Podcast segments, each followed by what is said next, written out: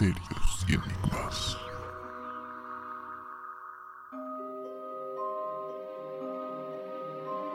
Hola amigos y amigas, ¿qué tal? ¿Cómo están? Bienvenidos a un nuevo podcast aquí en Misterios y Enigmas.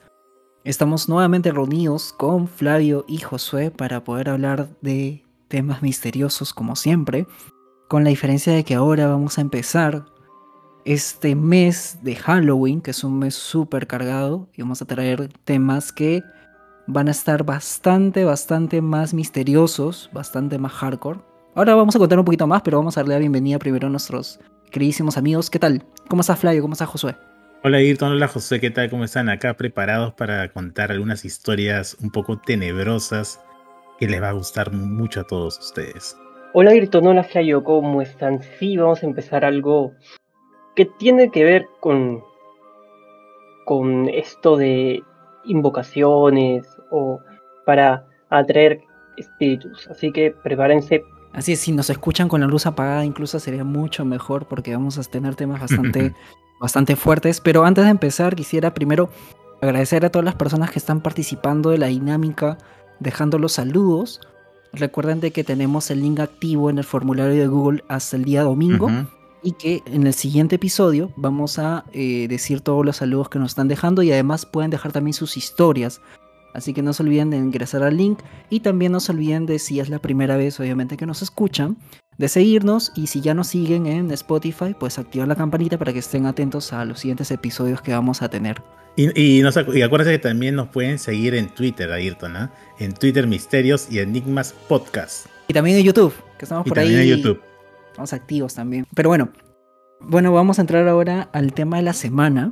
Vamos a traer temas bastante, como habíamos dicho, bastante polémicos, un poco más oscuros que los de antes, justamente porque estamos en este mes de Halloween, donde el 31 supuestamente el mundo de los vivos se cruza con el mundo de los muertos, y es una fecha o un espacio donde se aprovecha mucho para hacer rituales de muchos tipos y donde supuestamente se aprovecha también para poder coger todas estas energías y transformar, transformar justamente ciertas realidades.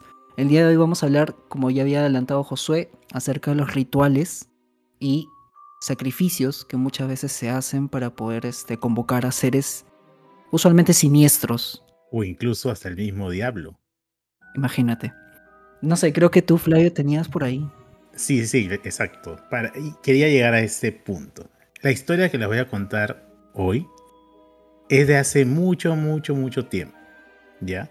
Y tenemos que ubicarnos en el país de México. En México existían los nahuas, que es un grupo de pueblos nativos de Mesoamérica, donde, se, donde pertenecían los mexicas y otros pueblos antiguos de Anáhuac. ¿Ya? Y es dentro de esta cosmovisión de los nahuas en la sierra de Songólica, en, que hoy en día es Veracruz. De repente hay algún oyente de Veracruz, en México, donde la, la gran cantidad de las muertes de sus paisanos, de los nahuas, es debido a productos de ritos del mal, o también llamado, y aquí ojalá que no me trae un poco en el nombre, Tlachihuilistli, así se llamaba estos ritos del mal.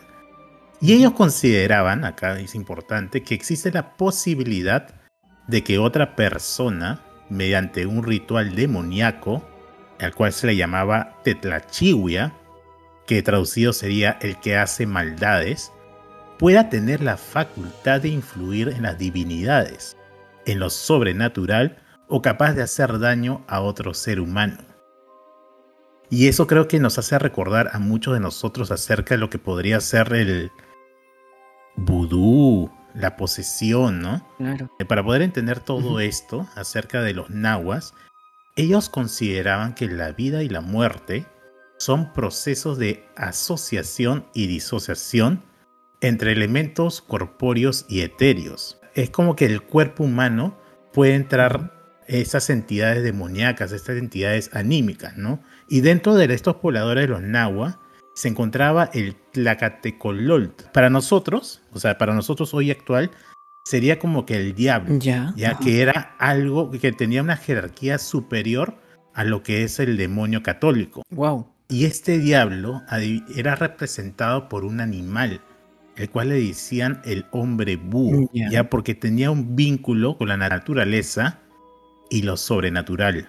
Este hombre búho, o como lo llamaban originalmente el Tlacatecololt, es considerado el santo patrono de los especialistas de los ritos del mal. Es decir, para que lo- la gente pueda conocer como chamanes, ¿no? Claro, Como claro, claro. acá, acá, pero como esos chamanes recurrían a este demonio, este hombre búho, para poder hacer sus rituales. Que necesariamente, para poder realizar estos rituales, el demonio tendría que ser de noche. Si es de día, no funciona, tendría que ser de noche. Y estos nahuas creían que este diablo, este hombre búho, vivía en el centro de la tierra, ya que a través de las cuevas podrían acceder a sus reinos. Cuando veían el búho, ya predecían o ya se sentían como que algo malo lo- les iba a pasar. Decían que si eres capaz de escuchar el canto del búho, significa que graves enfermedades o situaciones adversas para alguien de tu familia te iba a pasar. Eso me hace acordar bastante a este ser de la selva, ¿no? Bueno, es un, es un paralelismo lo que estoy diciendo, Claro, pero me hace acordar a, la- a las leyendas de la selva aquí en Perú sobre este el canto de la sirena o el silbido de Sí, no me acuerdo, se me es más, creo que una, una vez la habíamos, habíamos tocado en un programa, creo, sobre leyendas de la selva. Claro, lo tocamos. Sobre- tú- tú- tú- ajá, lo tocamos, ¿no? De que si escuchabas el ruido de este ser en la selva, eh, y ya te iba a absorber, creo, y te iba a, a consumir todo tu alma, ¿no? También se presentaba en la forma de, de, de un ave. De un ave, ¿no? Exactamente. Exactamente, Y- sí, exactamente. Igual, ajá, igual tenían estos los pueblos de los nahuas, de la- ojo acá, de la época de, lo- de Mesoamérica, o sea, época hace, uff. Claro, Y ahora hay algo interesante con respecto a este tema o a esta creencia de los nahuas que tenían de adorar a este hombre búho, a este diablo para ellos, para poder realizar cosas malas o dar algo de mal daño a otras personas. Se ha llevado hoy en día, o hay, casos en la actualidad, por ejemplo, quizás alguno de ustedes habrá escuchado sobre el Bohemian Club, ¿no? El, el club de Bohemian. me suena. Ajá, donde realizaban una especie de ritos, una especie de reunión en California, donde se dice, entre comillas se dice, aunque también hay fotos, donde, que acudían personas importantes, poderosos, ricos, algunos presidentes de Estados Unidos, grandes empresarios, donde se reunían para realizar algunos, bueno, no se sabe qué cosas se hacían, ¿no? En el interior de estos campamentos, pero hay algo interesante que hay, de que adoraban a un ave, y esa ave, irónicamente, es el búho.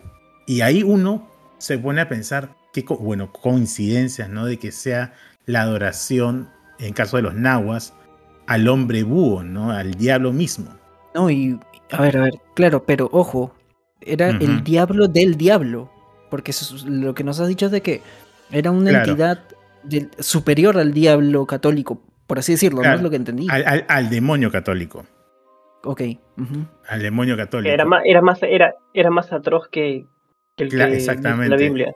Para- según, o sea, para ellos los nahuas, este ser era superior al demonio católico, a los cuales él- ellos lo, lo llamaban el diablo mismo. Y lo representaban a través de un búho. Irónicamente, si lo llevamos a este club, ¿no? Donde se encontraba gente poderosa, gente que podía, tenía grandes poderes, ya sea en lo político, en lo, empres- en lo empresario o en otras cosas, eh, adoraban a un búho.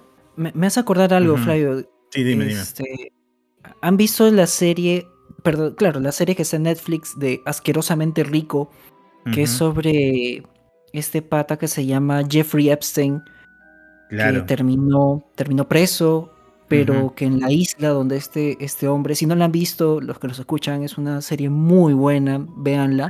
Sí, sí, sí. sí. Eh, este, este hombre tenía una isla y tenía un mausoleo, me parece, Ajá. donde en la parte superior tenía la figura de un búho gigante, ¿no? Irónicamente, exactamente. Y era una, claro, es uno, es uno de los puntos también que quería comentarlo. Este, este tipo, por si la gente que no, no lo conoce, Jeffrey Epstein, es muy conocido mundialmente por las grandes atrocidades y asquerosidades que hacían con personas menores de edad, ¿no? Pero acá lo importante de esto es que él tenía una isla, como dice Ayrton. Y dentro de esta isla donde cometía sus atrocidades, no solamente estaba él, sino se conoció oficialmente, se tiene fotografías de que acudían irónicamente, igual como en el caso del Bohemian Club, personas de gran poder. Hablamos de presidentes. Hay fotos de, de Jeffrey Epstein con Clinton, por ejemplo, o con otros presidentes. Había gente, actrices, artistas, políticos. Habían hasta gente de personajes de la realeza que iban a visitar a esta isla. Y como dice Ayrton, este monumento, este mausoleo, tenía un búho eh, en la, en la, cima ¿no? de, este, de este mausoleo. Ahora la pregunta es, ¿coincidencia? ¿O es que ah, eh, es una isla que le daba cierta como que... Como una, O sea, cuando tú quieres adorar a algo, ¿no? Para que te vaya bien, pones una estatua, un mausoleo, ¿no? Eh, creo, recuerdo que recuerdo que tal vez lo, lo, tocamos en un podcast o creo que lo conversamos así en medio de nuestras conversaciones normales. Habíamos hablado sobre esta isla y sobre el ritual que se había hecho allí. No sé si allá, no sé si se acuerdan ustedes que habían salido fotos de una cantante muy popular que no voy a decir su nombre eh, eh, y muchos otros artistas alrededor de una de una tina de baño en, la cual había un joven ah, eh, con, un líquido tipo sangre y que ellos ellos con sus dedos o con cucharitas iban chupando el líquido no se lo tomaban no, después se dijo que las fotos eran falsas y todo lo demás no eh, claro. tal vez sí, pertenecen a ese no sé si ahora se hacen este tipo de rituales porque hacerlo significaría muy cruel, tal vez representaciones de lo que antes se hacía. Claro, y no sé si ustedes, a Ayrton José, habrán escuchado, de hecho que sí habrán escuchado, de que hay casos de personas que realizan rituales para adorar al diablo, ¿no? Para que te vaya bien en la vida, para que te vaya bien en, todo eso. Sí, claro. Pero la pregunta es, ¿a cambio de qué? quizás eh, la, paga no lo, no lo tengas que pagar en la vida terrenal acá, de repente en otro lado. Pero siempre se habla de eso, ¿no? Pero qué irónicamente, como y les vuelvo a decir, qué irónico de que adoren a este búho, que en un principio, originariamente de hace bastantes años, los nahuas también adoraban a un hombre búho y este hombre búho ellos consideraban que era el mismo diablo. Por ejemplo, en, las antiguas culturas del Perú, ¿no? Eh, en la cultura moche, pero los chicas, este, existía este, este ser, hombre búho. Este, este búho era la conexión entre, entre, eh, entre el inframundo, digamos así, ¿no? Eh, el, cual con el, cual era en un ritual en el que el chamán, al chamán le daba el poder, un poder sobrenatural para cambiar su forma y convertirse en este tipo de metamorfosis al momento de hacer el ritual y convertirse en un hombre, un hombre búho que le daba poder para conectarse con, con la muerte. Claro. Y y hay otro punto, ya para ya terminar mi historia, que acerca del búho. Momento cultural. momento cultural, momento, cultural. Acerca del búho. No sé, también de repente ustedes se habrán dado cuenta que hay un. el billete del dólar americano, ¿no? Que es muy peculiar, ya que tiene bastante cosas interesantes. Junto, a, junto a ellos la, la pirámide y el gran ojo de arriba que todo lo ve. Uy, tenemos mucha historia para eso. Sería ya otra, otro, otro podcast acerca de los rituales eh, masones. Ya. Ajá. Y, y, y, curiosamente, curiosamente en este billete, en una esquina, muy chiquitito, adivinan qué animal se encuentra. ¿Está el búho? El búho. Mm. Exactamente. El búho. Así que, bueno, contando esta historia, quizás a algunos los habrá hecho pensar un poco, ¿no? Que qué tanta, qué, qué tanta coincidencia puede haber en este animal, al cual los nahuas lo adoraban mucho, y otros personajes importantes en la actualidad, parece que también lo adoraban mucho, ¿no? Mira, con esto el juego del calamar que, que ha salido, que habla usualmente también de este poder, de, en fin, de las atrocidades que, que puede hacer llegar o llegar a ser el ser humano bajo la suficiente cantidad de presión, pues la teoría está ahí o la- las suposiciones están ahí. Y también da mucho que pensar lo que has dicho, ¿no? O sea, un mausoleo con un búho de un hombre que hacía atrocidades, esta foto que salió, que después dijeron que era falsa.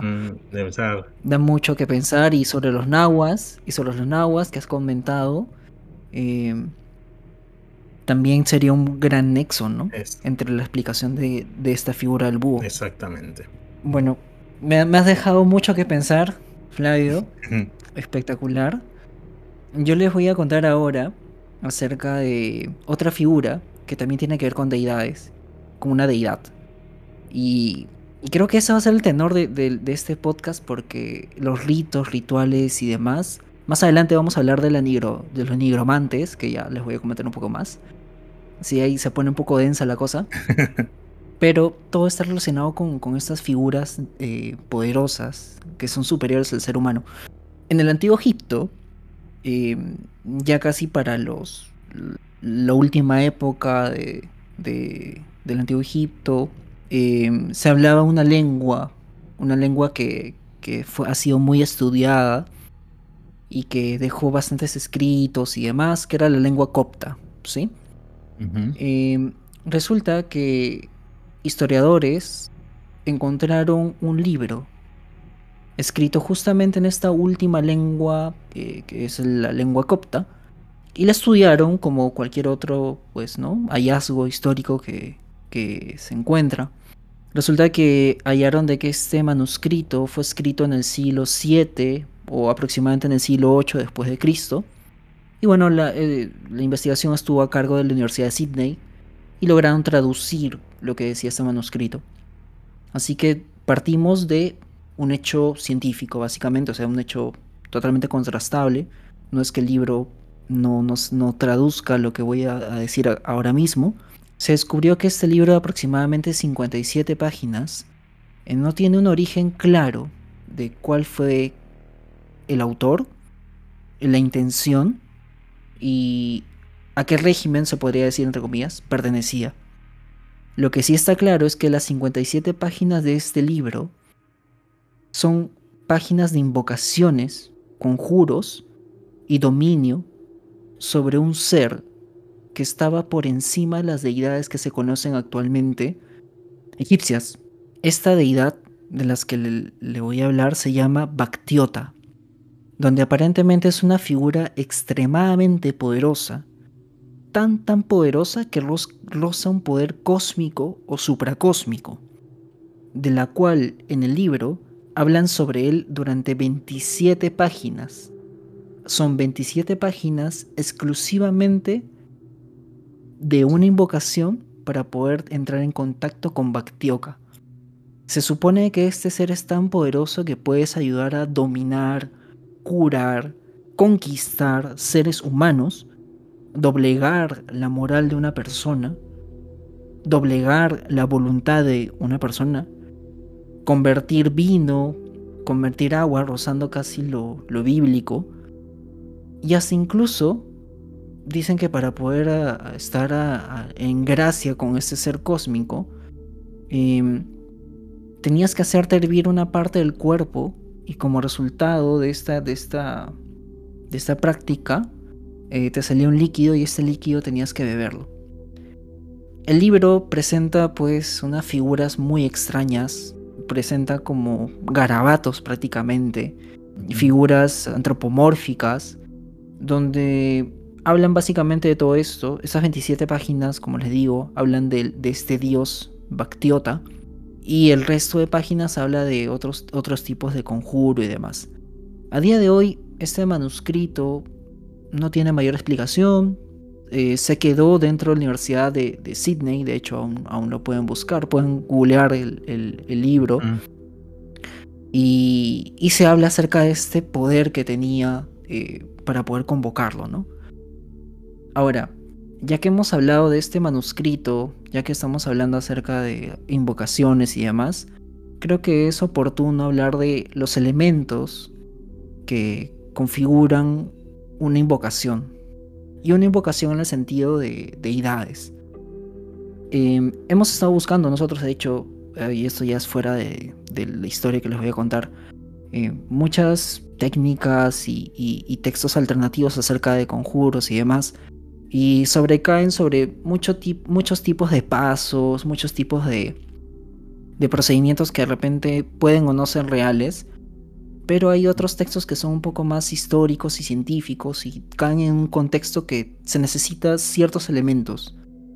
Primero tenemos que diferenciar entre la oración y el conjuro. Un conjuro es una orden donde se le dice al espíritu o al ser que por favor haga algo. Literalmente en un conjuro tú dices, digamos, ¿no? Oye, tú haces esto. Y mediante una oración se le solicita a una divinidad, a una entidad superior, que por favor interceda y que haga lo que tú quieres. Entonces hay una gran diferencia entre conjuro y oración. O sea, no tiene, que, no tiene, no tiene nada que ver con un, pacto, un trato como, como el Kushisei no Jutsu, ¿verdad? Que tú das tu sangre a lo Naruto. un contrato en un pergamino. A lo Naruto pones tu nombre con sangre y haces el contrato. No es algo así. Bueno, eso es. Eh, de hecho, estoy hablando acerca de, los elementos de un conjuro tradicional para convocar deidades. Ojo, que como te digo, ¿no? Por ejemplo, lo, del jutsu, que, es, que, bueno, es un paralelo, ¿no? Eh, hay, un intercambio, ¿no? De sangre y demás, o podemos hablar de, otro anime, si quieres, de Full Metal Alchemist, ¿no? Donde tenías que también como que dar un pago a través de, para poder hacer la, alquimia. Pero en este caso son como los elementos básicos, como una receta de cocina. O sea, no puedes cocinar sin una cocina. Básicamente es eso, ¿no? Para poder hacer un conjuro tienes que primero diferenciar entre un conjuro y una oración primero. Lo segundo es de que tienes que tener un elemento visual. Ahora, dentro de los elementos visuales se encuentran los círculos mágicos, y es lo que justamente tú decías, Josué. Un círculo mágico que puede ser un pentagrama, puede ser un pentáculo, puede ser un talismán, eh, o cualquier otro objeto que tú consideres pues necesario. ¿no? Los más repetidos en muchos conjuros son los círculos mágicos, y los pentagramas y los pentáculos. Y luego tienes que eh, tener a la mano un sacrificio o una ofrenda y es lo que este, usualmente se hace, ¿no? Una ofrenda de sangre, una ofrenda de vida, una ofrenda de un animal, eh, etc. Una vez que ya tenemos estos elementos claros de un ritual o un conjuro, si quieren decirlo así, vamos a hablar acerca de de dónde sale esta energía que logra la transformación. Se dice que en la alta Edad Media, donde empezaron este tipo de invocaciones este tipo de prácticas, em, no se tenía muy claro acerca de si es que estos hechiceros o brujos tenían poderes sobrenaturales ellos mismos o intervenían ¿no? a través de otras entidades. Con el paso del tiempo, se logra tener un consenso de que estos hechiceros no, no es que sean sobrehumanos y tenían los poderes, sino que efectivamente intercedían. Y esto estos seres humanos absorbían el poder de los llamados nigromantes. Los nigromantes son seres que no son demonios, no son ángeles, son seres oscuros, y quieren decirles, bueno, para entenderlo un poco mejor, diabólicos, que se nutren de almas oscuras también.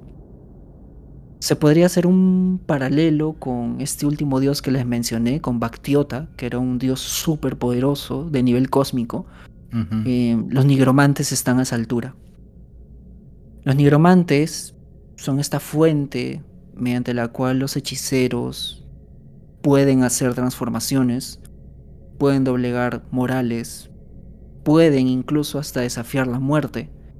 Y toda esta parte de la nigromancia, que ya es la técnica que estamos hablando, se deriva obviamente de la magia negra.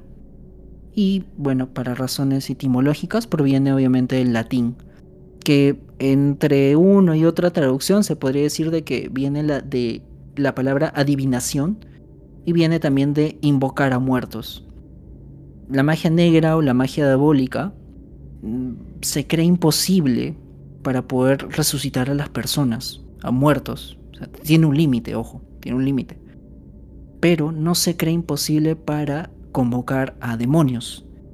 Entonces, se usan a los nigromantes, que son estas entidades oscuras, para traer demonios. Y también se usa a la nigromancia, que parte de estos nigromantes, para proteger a esos demonios que vienen invocados.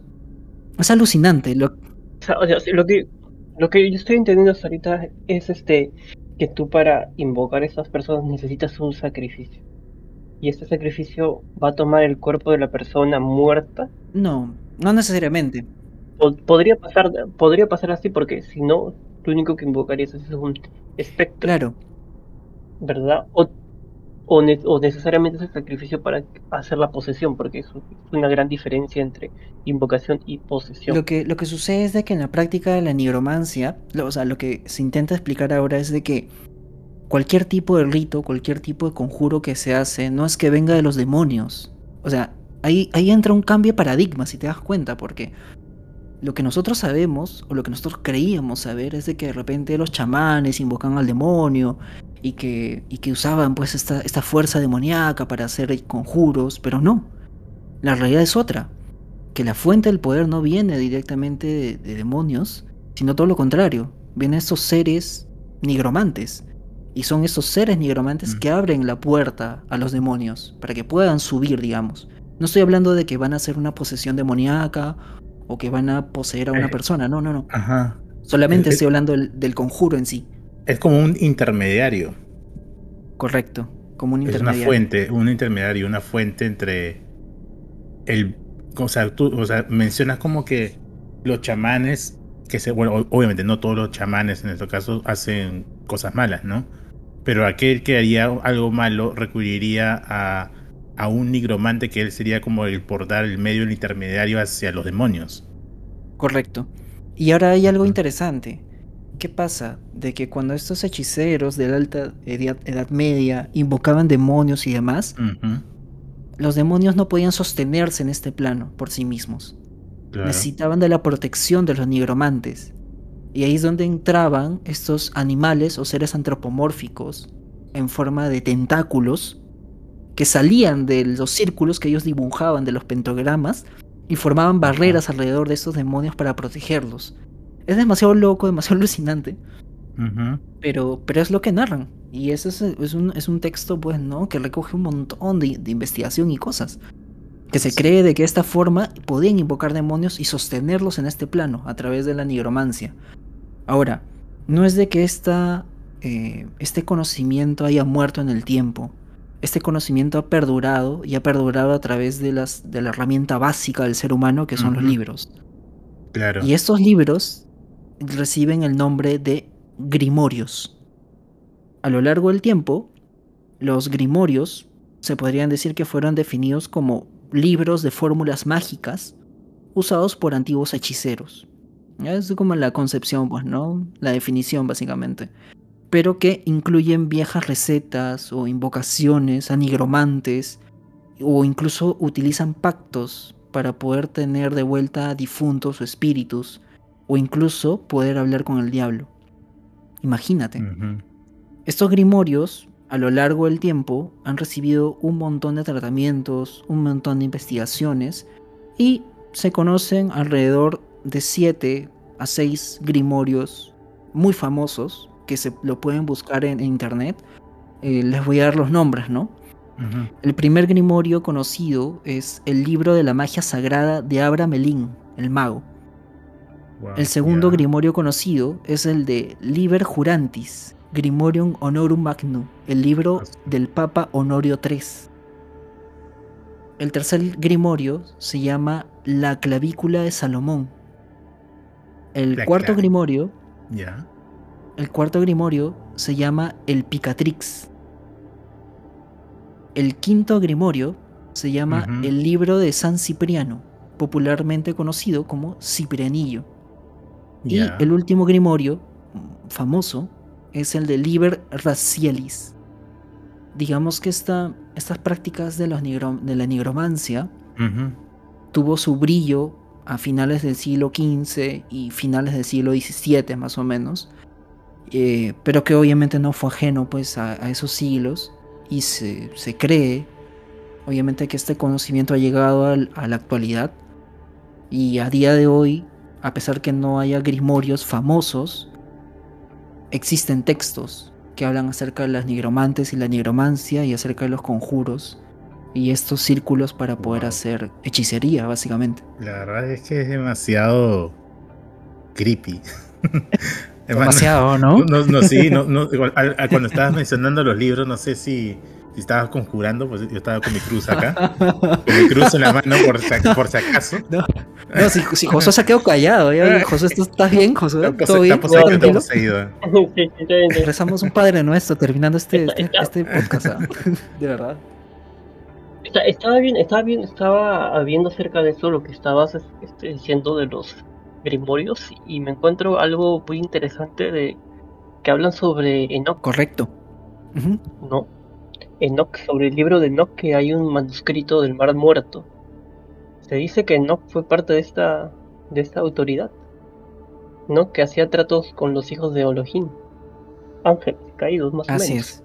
Ahora O lo que, lo que de verdad me da curiosidad es que los nigromantes todavía existen. O sea, hay nigromantes. He, he escuchado y, y he leído de que estos nigromantes tratan de no tener contacto mucho con los seres, con nosotros, o sea, personas normales como nosotros, ¿no? Correcto. Lo que pasa es que los nigromantes hay que entenderlos por lo que, bueno, lo, lo- lo que he investigado. Son un conjunto de almas oscuras. No es que sean personificaciones, Personificaciones. divinas. No, no, no, no son personificaciones, son un conjunto de almas. Así como, bueno, quien, quien haya ha visto este Full Metal Alchemist, perdón que, que- que tenga referencias un poco otaku, pero bueno. Em, de repente lo va a entender mejor, que son como estas eh, reuniones de, de espíritus, de reuniones de, de- energía, que, y eso es energía obviamente oscura, pues energía muy, muy oscura, que está al nivel pues probablemente del, del búho, del hombre búho que tú decías, Flavio. Ajá. Incluso quién sabe de que el hombre búho es un nigromante, o es considerado un ser, nigromante Claro. y que. Y que a través de estos seres oscuros es que se hace un montón de prácticas de hechicería y de maldad. Da mucho, mucho miedo, ¿no? Hablar de estos temas, como tú dices. O sea, yo también cuando estaba investigando, ahora cuando estaba leyendo un poco, como que meterte a estos temas es bastante denso, porque ya te das cuenta que no es fantasía. O sea, estamos hablando de textos que existen. Estamos hablando de este historiadores, estamos hablando de sociólogos, estamos hablando de, de gente muy profesional que ha investigado a profundidad este tipo de textos y ha definido este tipo de este, información que estamos compartiendo. Que no es tan descabellado pensar que puede cumplir este, una función eh, hoy en día, ¿no? A través de los chamanes que. o curanderos, ¿no? Que te dicen, te hago el amarre del amor, o te consigo a tu pareja, o, o alguien te traicionó, es tu oportunidad de, de vengarte, o algo así, pues, ¿no?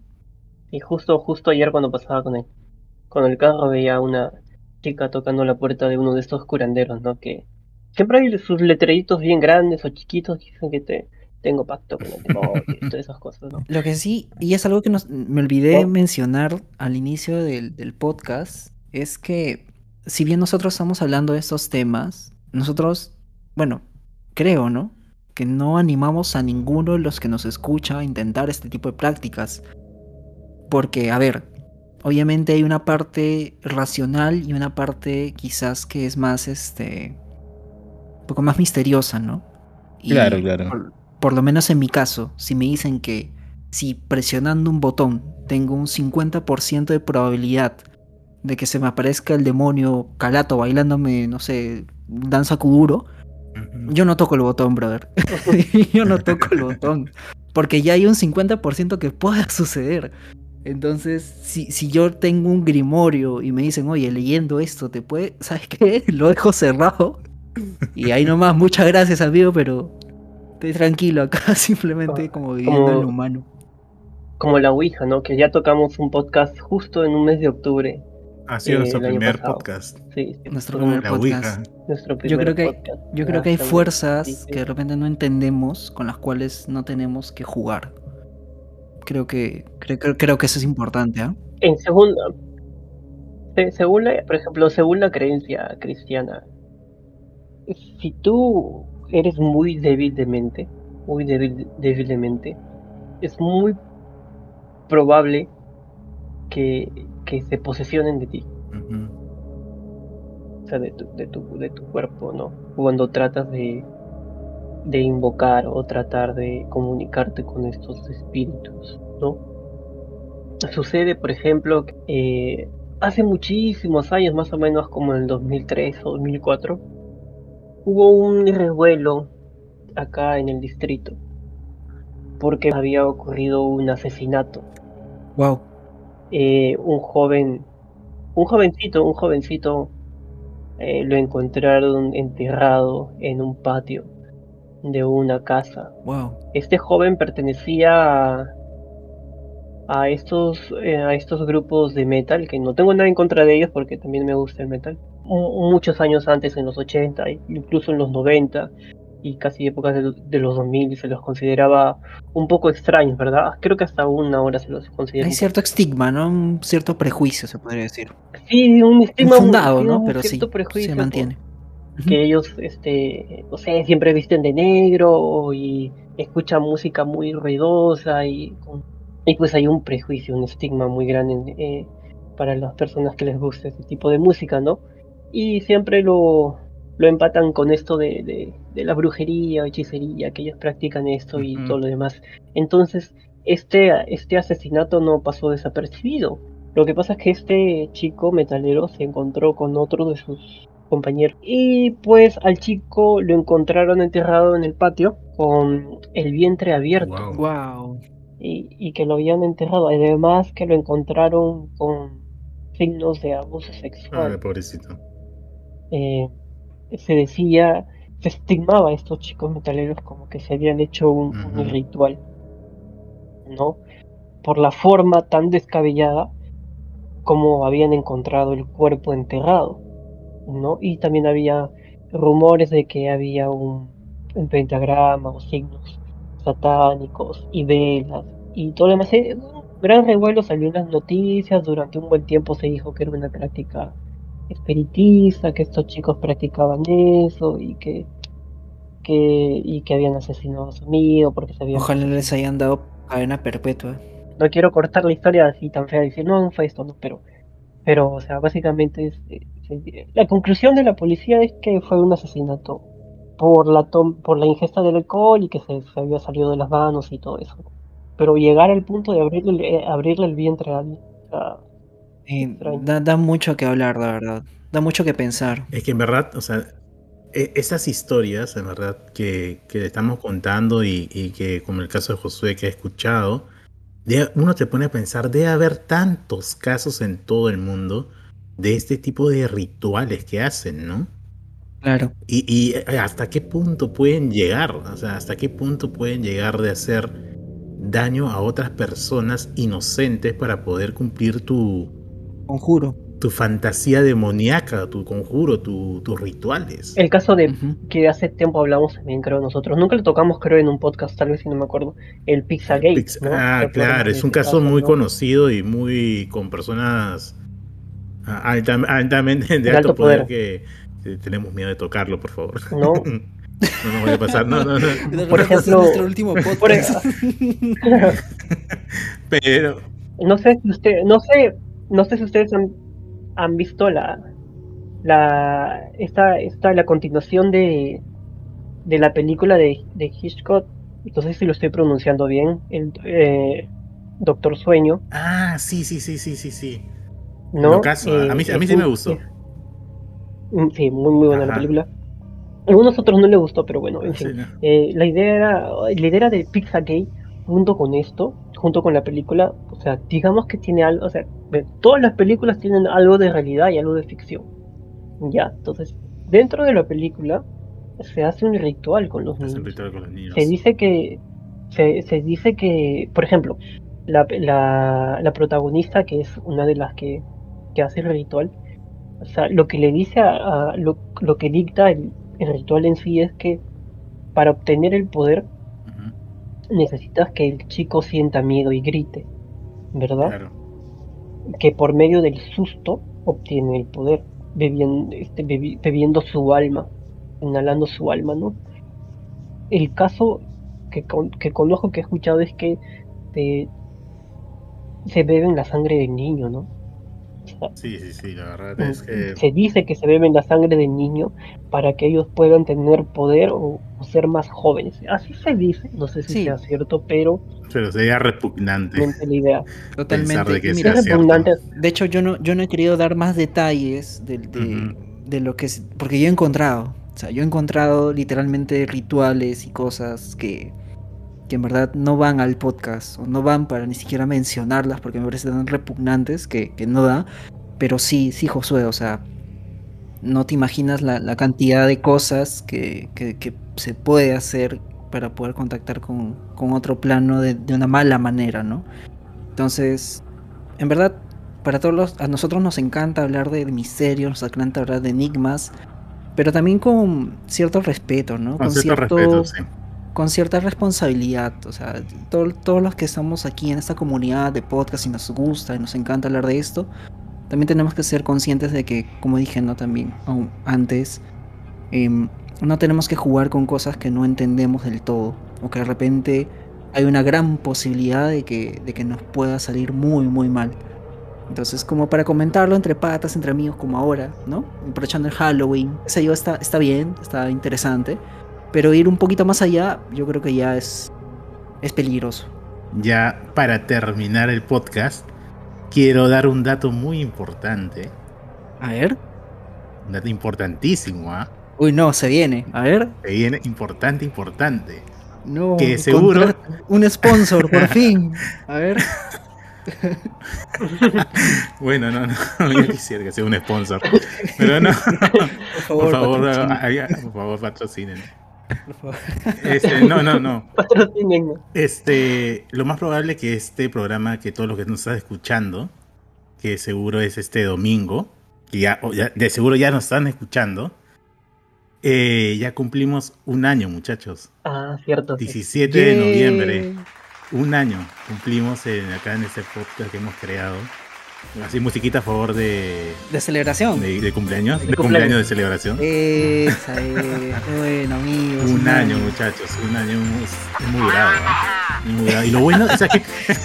Y lo bueno, lo bueno, en verdad, lo que creo que lo que nos ha hecho motivar a seguir continuando con este podcast es la gente que nos está apoyando, ¿no? La gente que nos manda mensajes que nos dice, oye, qué chévere el podcast, no me gusta cómo lo cuentan, que es demasiado natural. Y toda la buena vibra que nos mandan, ¿no? Sí, eso es verdad, eso es verdad. La- las palabras de, de- de apoyo, de agradecimiento incluso, o incluso personas que nos han contado cosas que también, eh, cuando hablamos acerca de, de temas de, de duendes, también hubieron personas que me escribieron, oye, yo también tengo esa historia que me pasó. O sea, qué bonito y qué bacán de que hayamos eh, compartido un año. Se ha pasado Un año, rapidísimo para mí. rapidísimo, rapidísimo. Y, y qué bien, amigos, qué bien que estemos aquí todos reunidos aún disfrutando de estas historias. Ajá, y sobre todo si nos quieren mandar regalos, ya vamos a poner. Mentira. no, mentira. Si alguna marca nos está escuchando, por favor, amigos, estamos acá. Estamos No, no, no, nada. La verdad, la verdad, agradecidos a todos por este año. Totalmente increíble. Y irónicamente, nuestro primer podcast ha sido sobre un tema de ritual de que es la Ouija. Y hoy día La estamos Ouija. tocando de nuevo acerca de ¿Cómo es, demonios no? y rituales, cómo, es- cómo es la vida, ¿no? Sin, sin darnos, sin darnos cuenta. ¿eh? Sin darnos cuenta. sin darnos Ajá. cuenta. La verdad, Cuidado, ¿ah? eh, cuidado, cuidado, cuidado. Pero, pero Oh. nada, totalmente agradecidos por este año y que sean muchos años más, con más historias y sobre todo pasarla bien, ¿no? Pasarla bien y que, y que a todos les guste. A ver si hacemos un episodio especial, pues. A ver si pasando este mes de Halloween o de repente finalizando, a ver, hacemos un, un episodio especial. Por el año, por el año. Por el año, claro. Estaría buenísimo. Estaría buenísimo. Chicos, a ver si se animan, nos dejan sus sugerencias en el formulario que tenemos activo aún. Sí, y, sí, sí. y vamos viendo. o- claro, o nos pueden dejar nos pueden dejar su historia y en el episodio especial podemos contarlo. Oye, estaría y como- buenísimo, ¿no? Como nos cuentan ustedes, sí, como lo chévere. escriben, lo vamos a contar tal y como lo escriben, lo vamos a contar. Así que dejen nomás su historia, si no importa si es larga, expláyense todo lo que quieran, pónganla porque nosotros estamos felices de contarla. Estaría buenísimo. Para no sentirnos solitos acá, que somos los únicos tres que, que les pasan cosas raras.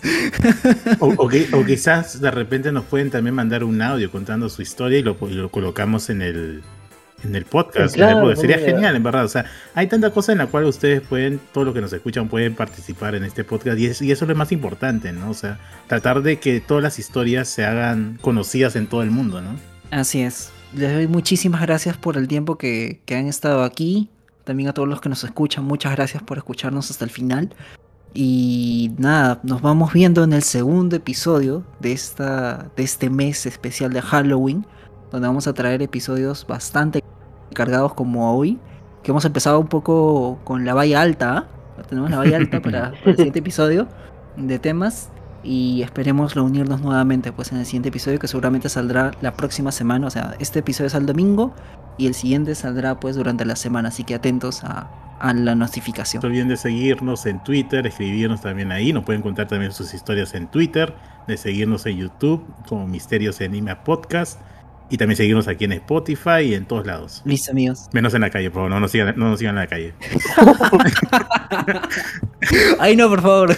Ahí no, ahí ahí no, no, ahí no. porque ahí si no cruzo la vereda por el otro lado. Sí, sí, sí, por favor. bueno amigos, nos estamos viendo. Cuídense de Bactiota. Bueno, Cuídense, No, cuídense. nada extraño. Cuídense. Cuídense. Chao, chao. Cuídense los cuídense. nigromantes. chao, chao. chao, chao.